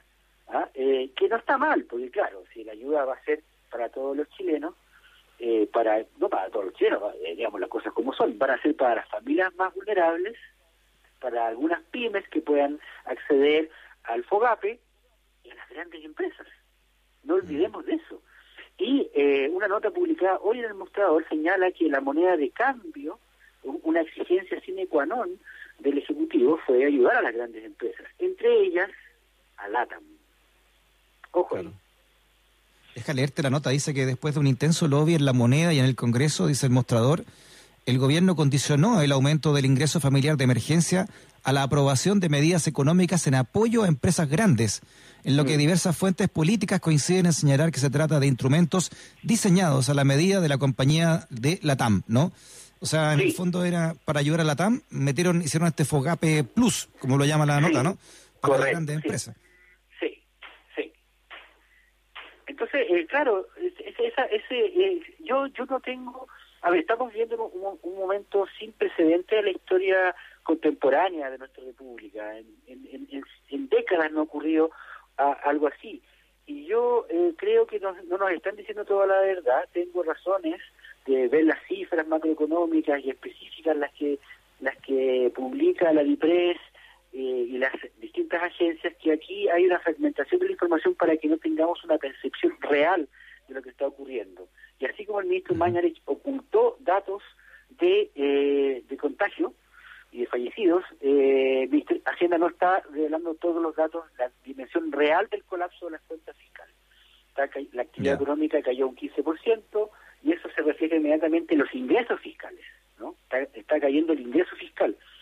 Y, y, y en esa y en esa perspectiva de caída de ingreso fiscal, el, el financiamiento del plan COVID puede ser incluso mayor, porque el déficit va a ser mayor. ¿no? Mayor gasto, menos ingreso. Y en ese contexto hay un gol que mete la Cámara Chilena de la Construcción para eximir de impuesto a la compraventa de viviendas, como si eso fuese una medida que apoya a la clase media. Eso es una falsedad, es una falacia. Ese impuesto solo- no lo pagan las personas, lo pagan las sociedades inmobiliarias que se dedican al giro de compraventa de propiedades. Eso no tiene nada que ver con un impulso macroeconómico a la construcción, al empleo de trabajadores en la construcción, ni al dinamismo del mercado de materiales de construcción. Es puro negociado. Y también entra de colado en las medidas del acuerdo. ¿no? Entonces, lo que estamos viendo entre la TAM, Cámara Chilena de la Construcción, por mencionar dos áreas solamente, es que nuestro Congreso está chorreado de influencias indebidas, está salpicado de, de un lobby que a pesar de todas las medidas que se adoptaron en los últimos años, la ley de lobby y otras, sigue operando de la misma manera. Sí, bueno, tú, hay- al menos en dos libros tuyos hablas de, de, de muchos de estos actores que hoy día están en juego, ¿no? En Crónicas Secretas de la Economía Chilena lo, lo dijiste, Carlos, pero también en Pescado Rabioso con las leyes de pesca eh, y, las luchas que hubo en, en la derecha a partir de a partir de poder del poder, ¿no? Que, que esto que esto señaló. ¿Qué, qué crees tú? ¿Cómo se está manejando el- hoy día los grupos de poder eh, en esta? Ellos dicen, ¿no? Que toda crisis es una oportunidad, en esta oportunidad que se le abre con la pandemia. Yo creo que se están, están desesperados, y te digo por qué. Porque la TAM no la están salvando solamente porque es estrategia, es, estratégica, eso es falso. O sea, es importante el, el mercado aéreo, sin duda, pero los servicios aéreos los puede asumir cualquier eh, otra empresa. Se pueden eh, reasignar lo- las rutas, los, los aviones se pueden arrendar, eh, eh, eh, la, la caída del volumen de, de, de transporte eh, va a tardar muchos meses en que se reactive, se pueden reasignar esos recursos, eso da lo mismo. Lo que pasa es que LATAM le debe mucho dinero a la banca, ¿no? Y no solamente LATAM, que debe 17 mil, como 11 mil millones de dólares. El grupo Cuito le debe mucho. La matriz, que es Costa Verde Aeronáutica Sociedad Anónima, debe 242 mil millones de pesos, como 500 millones de dólares, a la banca, ¿no? Entonces es casi un esquema Ponzi, ¿no? Una bicicleta financiera LATAM. LATAM pide prestado para aumentar eh, su flota, la paga con, un aum- con eh, la paga con un aumento de tráfico aéreo y a su vez los cuetos piden plata a través de Costa Verde para tener más acciones o vender acciones para pagar la deuda y así una y otra y otra vez. Es una bicicleta y todos le deben favores a esa empresa. Eh, y eso, como tú señalas en Pescado, en pescado Rabioso y en Crónica, yo lo mostraba desde la perspectiva histórica, ¿no es cierto?, de la privatización del ATAM durante el gobierno de Frei Montal, de Frei, perdón, Frei Rustagle, eh, y, eh, y la tramitación de leyes de pesca, donde hay influencia indebida de, eh, de, los grandes, de las grandes empresas. Sí, tú, tú también hablas ahí del el joven Piñera, ¿no? De cómo la radiografía de- del actual presidente de la República, pero en su en su época de cómo fue amasando su fortuna jugando siempre al límite y un, y un poco más allá incluso. Entonces, Sí. eh, ¿hasta qué punto no este joven Piñera eh, también podría aprovecharse de esta, de esta coyuntura para ir en ayuda de esta empresa que también está muy ligada históricamente a él, como, como lo que él. hoy se conoce como la TAM? Correcto, correcto. Él, él, él adquirió esa, eh, la participación, entró en el capital de la TAM en de circunstancias muy oscuras entre la privatización definitiva de mayo del 94 y eh, la venta de la participación de, de Scandinavian Airlines. Eso fue en febrero del 94. Con cierto senador todavía, ¿no es cierto? Y con, con palos blancos para que no se notara demasiado, pero igual se notó. igual y, Pero en esa época éramos más miramos por otro lado, Freddy, éramos una, éramos, teníamos mucho miedo eh, y, y estábamos como hipnotizados por el consumo, hipnotizados por el, el, el discurso este del jaguar y mirábamos para el lado. Eh, y este Mm. joven Piñera fue adquiriendo impunidad y zafando una y otra vez del, del regulador y, y eso también, esa sensación de impunidad eh, es la que se sigue arrastrando ahora, ¿no? Fíjate, es muy sospechoso, por ejemplo, que los cuentos le hayan pedido un préstamo a la sociedad de inversiones Odisea, la de los hijos del presidente, a la cual él le transfirió su fortuna para, heredar- para que heredaran en vida, ¿no? ¿Por qué Odisea le presta dinero a Costa Verde, la sociedad matriz del LATAM de la familia Cueto? ¿Qué, se- qué favores están pagando ahí? ¿No? Claro. Eh, eh, Oye, eh, disculpa Carlos, pero la otra pregunta que nos hacemos todos los chilenos y chilenas, y me imagino que lo que están escuchando también está, ahora en este momento, la- esta entrevista que te estamos haciendo a ti, es por qué nosotros, con nuestro dinero, tenemos que pasarle plata a una empresa que ya ni siquiera es chilena, en su totalidad, Además- y mucho menos, ¿no? Además, además, no estamos salvando a la empresa, estamos salvando los cuetos. Estamos salvando al, al- al grupo controlador, no a la empresa. La empresa, como tú dices, sus, sus eh, accionistas son eh, Delta Airlines, Qatar Airlines, es decir, la familia real de Qatar. Eso no hay para qué ahondar en esa en ese accionista. Eh, y las AFP, que también son dueñas del 22%. Pero este sistema previsional está diseñado de tal manera que a pesar de tener un 22% de las acciones de la empresa, las AFP solo tienen un director, uno, que parece que firma las actas y no hace nada más. ¿No? Un señor O sea, que estamos salvando, perdón, estamos salvando a, la- a los cuetos que históricamente han sido socios del presidente de la República. Así es. Así es. Y la familia del presidente ha sido acreedora de los cuetos. Entonces hay una bicicleta financiera que la ciudadanía debiera exigir que se transparentara. Pero de- desde mañana, porque esos son nuestros recursos previsionales, los que van a ir a comprar la deuda pública para ir en rescate de los cuetos. Claro, si sacan el ejemplo de Alemania, Alemania eh, financió Lufthansa, que es una empresa alemana, pero se quedó con el 20% de la propiedad de Correcto. Lufthansa. Correcto, es una gran diferencia, es una gran diferencia eh, que hace, que da, da cuenta de lo que, eh, de, de- de cómo funciona eh, la, los criterios de la clase política en un país como Alemania, ¿no? Y en, eh, eh, y en comparación los criterios que utiliza la clase política en nuestro país, obsecuencia total, genuflexión absoluta, cero transparencia en los criterios para ayudar a esta empresa. O sea, si vamos a ayudar a empresas de servicios públicos, ya, bueno, el agua también está, oh, oh, también está en poder de empresas extranjeras, la electricidad, oh, también, ¿no? No hay ningún director estatal en ninguna de esas empresas claves para la- la- la- las, la- las familias chilenas. Bueno, ¿pero a quién vamos a ayudar? Bueno, también hay empresas eléctricas en, en zonas remotas, por ejemplo, que sigue siendo estatal, ¿no? Sí. Eh, en fin, hay, hay algunos criterios que se podrían tomar en cuenta para decir para decidir ir en el rescate de una empresa eh, que eh, relevante para la actividad económica o que da un servicio esencial, por ejemplo, o tan esencial que sus trabajadores no pueden declararse en huelga. Ok, pero LATAM no es el caso. Eso es un negociado, está ocurriendo a vista y paciencia de nosotros y sería bastante bueno que nuestros representantes en el Congreso se pusieran las pilitas e inf- informaran realmente lo que ha sucedido allí. Sí, suponiendo por último, Carlos, que, que, se, que se aprueba finalmente, ¿no? Que va este, este, no sé si, no sé en qué está finalmente este, este llamado Sí. acuerdo, eh, este acuerdo COVID-19, eh, ¿qué, ¿qué crees tú final, que tiene, que encierra y que representa eh, este acuerdo que, que pretende, ¿no? En- por lo menos en la, en la cara, en la cara bonita, a Sí. ayudar a, la- a, lo- a los más necesitados desde la pandemia? Pero ¿qué esconde en sí, crees tú? Eh, el- el- el- los más necesitados, esa es la, como tú dices, la parte visible eh, que no podríamos estar más a favor, ¿no es cierto? Ayudar a nuestros compatriotas vulnerables, a los hermanos migrantes latinoamericanos, en fin, eso está, está ahí. Eh, eh, esconde, esconde, eh, y, y- y el caso de LATAM transparenta, esconde favores cruzados en la élite y esconde lo que es un pacto de gobernabilidad que rige Chile desde hace muchos años. ¿no?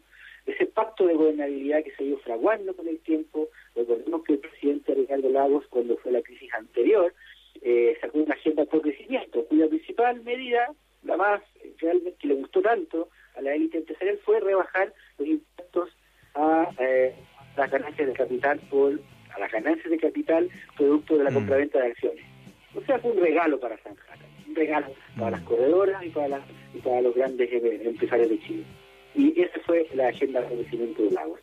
Que eh, hay un pacto de gobierno del cual participan las fuerzas políticas de centro, derecha y centro izquierda, y eso es evidente, porque concurren con su voto. Pero ahora lo que está pasando es algo terrible, porque ahora el presidente, ante cualquier asomo de, de, eh, de- de iniciativa parlamentaria para modificar el statu quo, eh, ha reaccionado con eh, crear una comisión para determinar la, la, la admisibilidad de los proyectos de ley. Estamos a las puertas de una dicta blanda, estamos a las puertas de un, de un régimen tipo Erdogan, ¿no? que mantiene ciertas fachadas democráticas, pero en el fondo es ya un corporativismo cerrado en torno a sí. Yo creo que eso, el, el, el- el acuerdo COVID es la oportunidad de cerrar aquello, de cerrar ese acuerdo, cerrar ese pacto, en perjuicio de todos nosotros. Muy bien, a Carlos Tromben, periodista, economista, autor de, entre otros libros, de Crónicas Secretas de la Economía Chilena, también académico de nuestra universidad, académico de la USACH en la Escuela sí. de Periodismo. Sí, honor. Muy bien, querido. Carlos. Abrazo grande, que estés bien. Abrazo grande. Chao, chao. Chao. Que nunca te quedes sin stock por razones editoriales. USACH 94.5, la radio de un mundo que cambia. Vámonos a toda velocidad hacia el infierno con ACDC 94.5.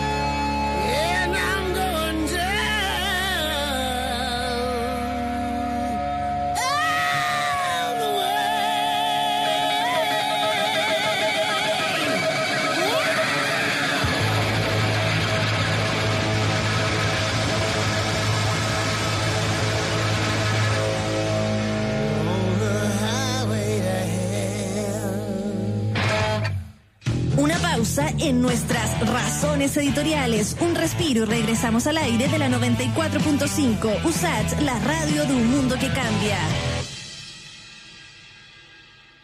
El Instituto Nacional de Derechos Humanos y Radio USAT te recuerda los derechos que tienes en tiempos de cuarentena. Durante la actual crisis sanitaria, algunas personas y grupos son especialmente vulnerables. Por ejemplo, personas adultas mayores en situación de calle, en cárceles, hogares u otros recintos. Recuerda que el Estado debe velar con especial atención por ellos y ellas. En tiempos de emergencia, el INDH promueve y protege tus derechos. Colabora Radio USAT.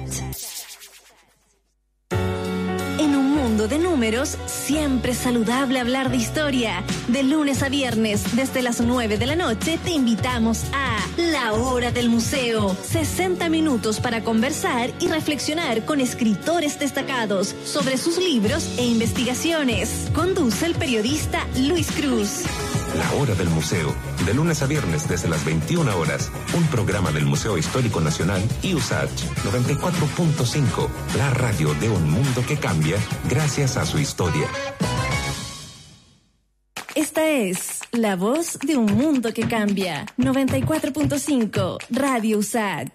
Hola, soy Diana Urenque, profesora de Filosofía de la Universidad de Santiago y expositora en la última versión del Congreso Futuro. Te invito a escuchar la Radio USACH en la 94.5. Los temas que importan con la profundidad que se merecen.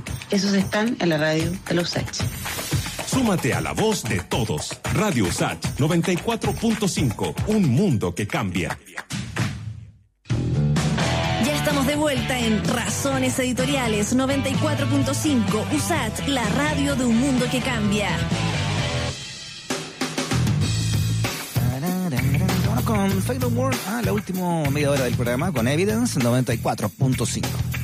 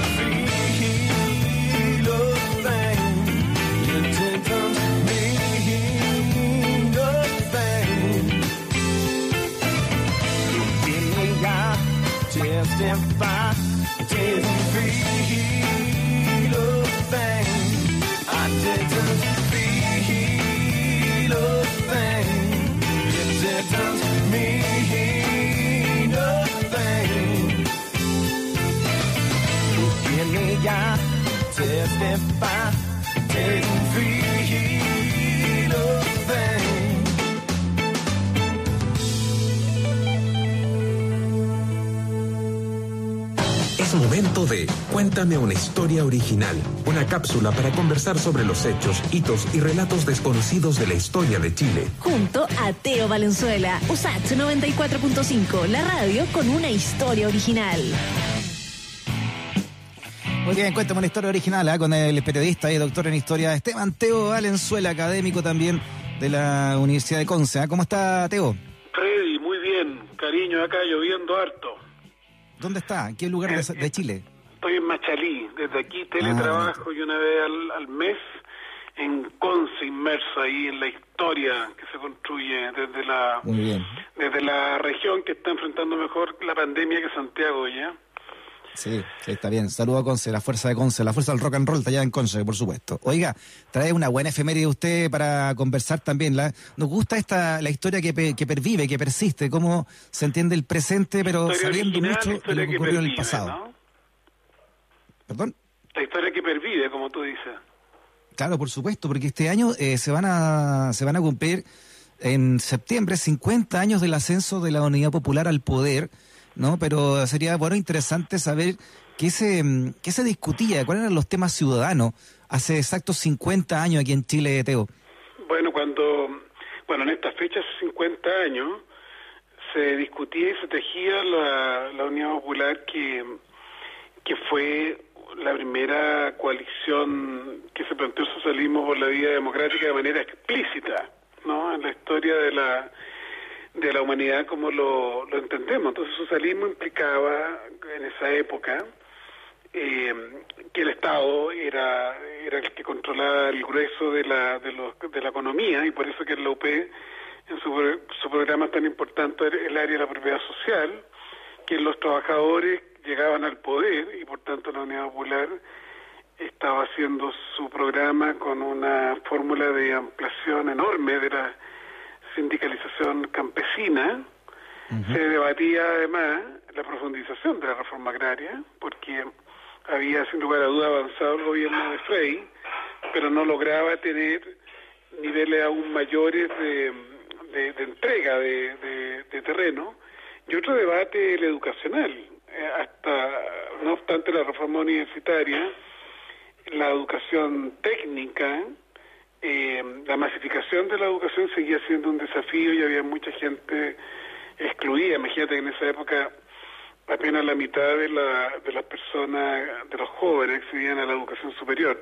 Habían grandes brechas aún en educación. Ya había hambre, lleno de campamentos, lleno de toma terreno, y bueno, y podía llegar a la presidencia con la UP, este mm, médico de la Universidad de Chile, que había hecho su tesis y estaba obsesionado con eso, de cómo asegurar a través del sistema educacional eh, que no hubiera hambre y todo el mundo tuviera leche y alimento básico, ¿no? Fíjese, Teo, que mm, a raíz ¿no? de, estos, de estos 50 años, el, el sitio interferencia.cl eh, sacó las, las 40 medidas que tenía el programa de Salvador Allende, eh, que está hecha por el periodista Manuel Salazar. Y son muy interesantes la- las 40 medidas porque muchas de ellas, eh, bueno, fueron precursoras ¿no? de, muchos cambios, pero también son muchas luchas que hasta el día de hoy se, están dando. ¿ah? Por ejemplo, medida número uno, supresión de los sueldos fabulosos. Eh, medida 3, honestidad administrativa. 4, no más viajes fastuosos al extranjero. Eh, no más autos fiscales en diversiones. Son medidas que se tomaban acá. ¿eh? Que el fisco no fabricará nuevos ricos, decía otra medida. Mire, el- mire el punto número 7 del programa Allende. Jubilaciones justas, pero no millonarias. ¿ah? Descanso justo y oportuno, en fin. ¿ah? Previsión para todos también tenía, tenía esto. Pago inmediato y total a los jubilados y pensionados. O sea, hay una discusión aquí que lleva con esto 50 años, ¿no? Porque Sí, claro, y sabemos además- cómo terminó el y gobierno. Además, agrégale la, la nacionalización del cobre, agrégale que la, uni- que la universidad fuera mm, gratuita, porque se cobraba en esa época, había arancel diferenciado, pero, pero habían sectores que quedan igual fuera. Eh, también aparecen en el programa de Allende muchísimas medidas en torno a la calidad de la vivienda, a propósito de esta crisis de la pandemia, historia que pervive, eh, crea, de hecho, la fa una fábrica de construcción de, de vivienda y trae incluso bloques de vivienda de lo que era la Unión Soviética y, es un tema un tema un tema clave y también todo lo que tiene que ver con infancia, niños, protección, recreación son parte de las de las 40 medidas de la Sí. de la Unidad Popular. Ahora, ¿por qué todo esto énfasis por la igualdad y la probidad? Porque recordemos que el, primer bloque de izquierda que hubo, que no era socialista explícitamente, pero era un bloque popular, que fue el, el el- Frente Popular, que gobernó entre el 38 y el 52, termina con, bueno, el radical más de derecha, González Videla, echando al, al, al- a la izquierda, al Partido Comunista, y termina con mucha corrupción que generó el general Ibáñez Lascova, ¿no? Con esta idea que limpio la, la corrupción. Entonces, la- las bases de la Unidad Popular pedían un gobierno pro y ese concepto es maravilloso, ¿no? De que los, de que haya, que exista eh, un sistema previsional y de igualdad para todos, porque estaban las cajas de empleados particulares que le que tenían casas buenas, po. la vía Frey, la vía Portal, en el caso de Santiago ahí, en el caso de la vía Portal cerquita de la de la USACH, eh, que era la Universidad Técnica del Estado, eh, pero era un estándar para algunos nomás, lo que Tomás Muleán llamaba académicamente el Estado compromiso, que eran las empresas protegidas con sindicatos fuertes y el sector público que recibían soluciones habitacionales, pero la mayoría de las personas estaban lejos de eso, entonces había conciencia de que tenía que llegarse a estándares para todos y todas. Oye, Teo, justo eh, hoy día publicaba el CIPER, ¿no? Y lo conversamos con un experto también en ese tema, que hoy día, están, eh, CIPER están muriendo el doble de personas en el servicio público que en el privado por, eh, por efecto de COVID-19. Y justo el programa de, de la Unidad Popular trae, trae puntualmente varios, varios puntos respecto de la salud. Dice, por ejemplo, el 25, asistencia médica y sin burocracia. Eliminaremos todas las trabas burocráticas y administrativas que impiden o dificultan la atención médica de imponentes y cesantes. 26. Medicina gratuita en los hospitales. Suprimiremos el pago de todos los medicamentos y exámenes en los hospitales. 27. No más estafa en los precios de los remedios. Rebajaremos drásticamente los precios de los medicamentos, reduciendo los derechos e impuestos de internación a las materias primas. ¿Ah? O sea, ahí ya tenéis tres puntos ya respecto de cómo concebía eh, la amplitud de, de la, de la atención pública la Unidad Popular.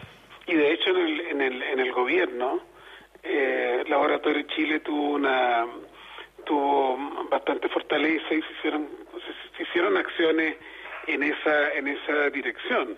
Igual que, que, que un plan que un plan eh, na- nacional de, de nuevos hospitales. De hecho acá en Rancagua empezó a construirse el hospital del cobre por citar uno uno de los muchos ejemplos.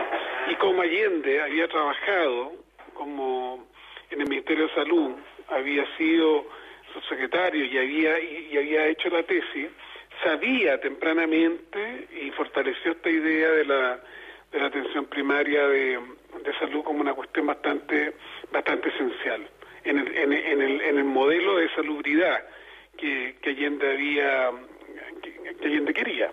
Ahora los sectores los sectores eh, Allende además se preocupó de buscar consensos y si al Partido Comunista al Partido Socialista se sumaron los extendidos de la ADC, que era el MAPU, y, y cuidó mucho la presencia del centro en su coalición, que era el Partido Radical, que había gobernado con Alessandri, antes de, de, de Frey.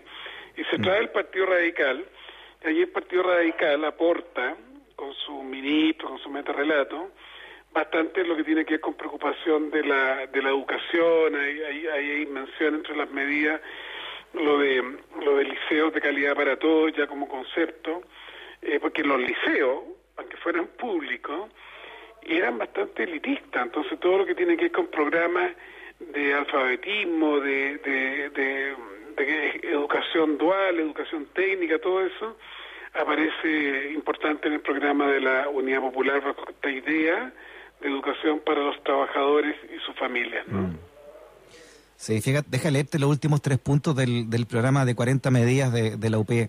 Dice eh, el 38, fin a la justicia de clase.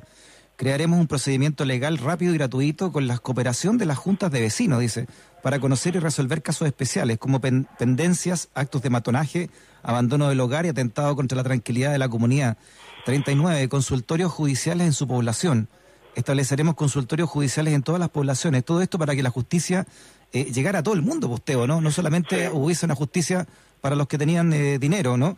Eh, y en la 40, creación del Instituto Nacional del Arte y de la Cultura. Crearemos el Instituto Nacional de Arte y de Cultura y escuelas de formación artística en todas las comunas. El arte como manifestación del espíritu también, ¿ah? Eh, Claro, asumido por el eso, Estado. eso, eso se cumplió, ¿ah? se crearon las escuelas de creación artística, la ECA, en, en, en, muchas, en muchas partes. Y lo, lo interesante mm, para comp- comprender el contexto, que en aquella época solo cuatro universidades del país daban, daban derecho, entonces existía la, esta corporación de asistencia judicial, pero era muy poca la gente que accedía a un trato justo y era común el abuso con, con los de menos recursos y, y por eso que, que esa idea judicial se, se constituye. Además, la, la Unidad Popular constituyó estos comités de Unidad Popular en que hubo mucha participación de, lo- de los distintos partidos que la, la compusieron y hicieron todo un trabajo para la construcción participativa de ese, de ese programa, ¿no? Que es Mm. es inédito en la historia, ¿no? Por, porque si uno lo ve, mezcla probidad, desarrollo, porque también eh, to- toma temas tecnológicos, eh, la integralidad de las políticas, menciona también de manera bien bien pionera lo de recreación y acceso a parque, que solía ser un tema mm, ausente muchas veces de las prioridades de las izquierdas en su en sus programas de, de gobierno. Lo lúdico también como parte de la cultura y el desarrollo de la integral Sí. de las comunidades y las personas. Tú sabes que nuestra universidad, la Universidad Técnica del Estado, la USACH del día de hoy, ¿no? Eh, fue la que lideró todo el movimiento artístico de, en el gobierno de la Unidad Popular, creando, creando a través del Estado, por supuesto, como Universidad del Estado, una, una- un gran centro de extensión eh, de comunicaciones y de cultura, donde, por ejemplo, ahí estaba Víctor Jara, entre otros, ¿no? Isabel Parra, eh, toda la, la nueva canción chilena, se, se nutrió y nutrió a la sociedad desde el apoyo de la Universidad Técnica del Estado que tenía sedes en, en varias partes de Chile. Entonces, la- la- las manifestaciones artísticas que hacían eran tan importantes que, por ejemplo, el, el presidente Allende o Fidel Castro, cuando estuvo de visita acá en Chile, hicieron eh, discursos desde la Universidad Técnica del Estado. Bueno, de hecho, el, el- era tan importante la UT que el famoso discurso del presidente Allende el- en la mañana del 11 de septiembre, anunciando un plebiscito para, para buscar una salida política a la, a la, a la agudeza del conflicto en que tenía la CIA y toda la oposición al, al país y a, la, a la- y las propias quiebres de la UP, iba a ser en la UT. Y, y, Gonzalo Rojas, este escritor, no- una vez me decía eh, en una invitación, en un seminario, que, claro, lo la, la- actividad cultural de la, de la Universidad de Chile en los 50, la actividad cultural de la Universidad de Concepción en los 60, que incluso invitan a Alan Ginsburg, ¿te acuer- tú recordarás eso, ¿no? Y, al- y- y hacen los grandes encuentros culturales, la propia Violeta Parra enseña folclore en la Universidad de Concepción en los 60, y sin lugar a dudas la UT sobresalió en, en esos años de la Unidad Po- Popular con ese gran rector que fue Enrique Kisber, ¿no? Eh, como aporte a la cultura. Enrique Kirchberg que eh, para, el, para el golpe él decidió quedarse en la Universidad Técnica, ¿no? en la IUSACH, ahí en la Casa Central, eh, para quedarse con, su, con sus profesores y sus alumnos. No, no, no quiso irse, la, irse de ahí y se quedó con su señora eh, y resistió junto con el alumnado y el profesorado la, la, la embestida del, del- de los militares a cargo de Moren Brito, que terminan después al día siguiente, después de ametrallar eh, la universidad y de bombardearla con, con, con no sé, con, eh, con, con armamento pesado, sacan de ahí a toda la gente eh, y la derivan al Estadio Chile. Tú sabes, para, los, para los auditores, historias que perviven, eh, que encuentro que son muy importantes, Freddy. Tú sabes que Enrique Kiefer, que era comunista, era un tipo tan prestigiado en lo académico, en lo intelectual, en lo institucional, en recuerdo que el Partido Comunista además se jugó para que la Unidad Popular hiciera su programa y respetara y, y- y combatió a los segmentos de ultraizquierda. Eh, Enrique fue recibido por la Universidad de Columbia, una, una universidad pública de Nueva York. Allí yo lo conocí en, una, en, mi, en mi primera visita a Estados Unidos el año 85 y a, y a propósito nos acompañó un grupo de estudiantes que estábamos denunciando a la, a la dictadura de Pinochet. Enrique nos acompañó a conocer el, el Metropolitan Mu- Museum of Art y, y toda la, la, la- historia y la cultura, ¿no? Era una persona maravillosa, este gran rector que murió, vivió su exilio, ¿no? En Estados Unidos. Sí, ahora hay una hay una placa linda, ¿no? Y conmemorativa a Enrique Kirberg ahí en la, en la universidad, ¿no? Por, por todo lo que significó, ¿no? Su, su, su mandato como rector desde el año 68 hasta el 73, cuando es detenido ahí. Y repito esto porque es una actitud que lo enaltece harto a Enrique Kirberg. Es, es detenido ahí en su universidad eh, porque se quedó cuidando a su gente, ¿no? A sus académicos y a sus alumnos, ¿no? Eh, una, Una de las cosas, Freddy, que, que, que el rector cumple, al igual que, que el presidente Allende y los SACH, fue esto de la, la, la apertura de la universidad, como tú decías, la extensión cultural, pero también el famoso convenio entre la CUT y la Universidad Técnica del Estado, que permitió programas para técnicos y profesionales universitarios a trabajadores, programas teórico-prácticos en todo el país y hace falta un buen libro que, que rescate esa maravillosa historia de la primera masificación de la educación al calor de la reforma universitaria de estos gobiernos progresistas de Frei y Allende. Muy bien, ah, interesante eh, recordar la historia con también lo que está ocurriendo. Y por último, eh, Teo, así de manera de resumen, tenemos que irnos ya, pero de, los 50 años de, de este- ese Chile, ¿qué, ¿qué cosas crees tú que perviven hoy, que debiéramos rescatar como sociedad en estos 50 años que se cumplen? No, mira, la Unidad Popular eh, sigue pendiente de que Chile vuelva a tener un- un proyecto transformador en que salían sectores de centro y de izquierda, pero que esta vez no haya atentados de ultraderecha, la CIA en contra y también los mismos grupos de, de, de izqui- de izquierda más, más ultra destruyan un proceso de construcción. Y lo segundo, yo diría, eh, Freddy, quedaron muchas cosas de la UP quedó la nacionalización del cobre, quedó la mejora enorme en salud, quedó la idea de cambiar el estándar de la educación, pero no solo a las cajas, a las cajas de los sectores privados o grandes funcionarios públicos, sino que a nivel también de los sectores populares. Quedó de la Unidad Popular, bueno, se podrá hablar otra vez, lo- los esfuerzos de modernización de la Corfo y de empresa eficiente, hasta con esta cosa del uso de lo que hoy día llamamos Internet o de, o de comunicación instantánea para coordinar acciones. Eh, fue un, gran un gran legado y para qué decir la, la profundización de la reforma agraria y la dignificación de millones de chilenos que, que ese gobierno significó. Sí. Y, el- y también una, un gran avance en la economía el primer año, antes de que, de que se conociera esa frase de Nixon, ¿no? A Kissinger, eh, haremos aullar la economía chilena, ¿no? Y bueno, y todo lo que significó también el boicot después de la, de la derecha de la época eh, a la economía nacional, eh, fue un, de un gran impulso, todo lo que vino en los primeros años de la Unidad Popular.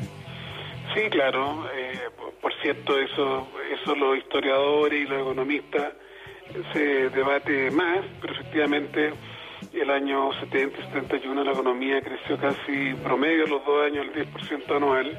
Claro, y después 72 con, con el boicot ya generalizado, los atentados, el pago a la CIA, el, al paro de los camioneros, etcétera, se, se va se va destruyendo, ¿no? Ese ese auge económico. Pero se demostró que, que pudiendo eh, mejorar los salarios, también crecía la demanda. Y Jack Chonchón decía que una de las grandes razones de la, de la carestía, entre comillas, que hubo la Unión Popular, dos tercios fue el boicot, y un tercio fue que creció, como creció el poder adquisitivo, claro, no había, hubo más, más dignidad y, y el yogur no era solo, solo para la clase media, sino que los sectores populares, mucha gente pudo acceder a bienes de, de- de consumo insospechados, ¿no? En la vida de los pobres y los vulnerables en nuestro, en nuestro país. Esteban Teo Valenzuela, periodista también, doctor en historia académico de la Universidad de Conce. Muchas gracias en su sección. ¿ah? Grande Freddy, no, seguimos dándole a la historia que pervive. No la olvidemos. Muy bien.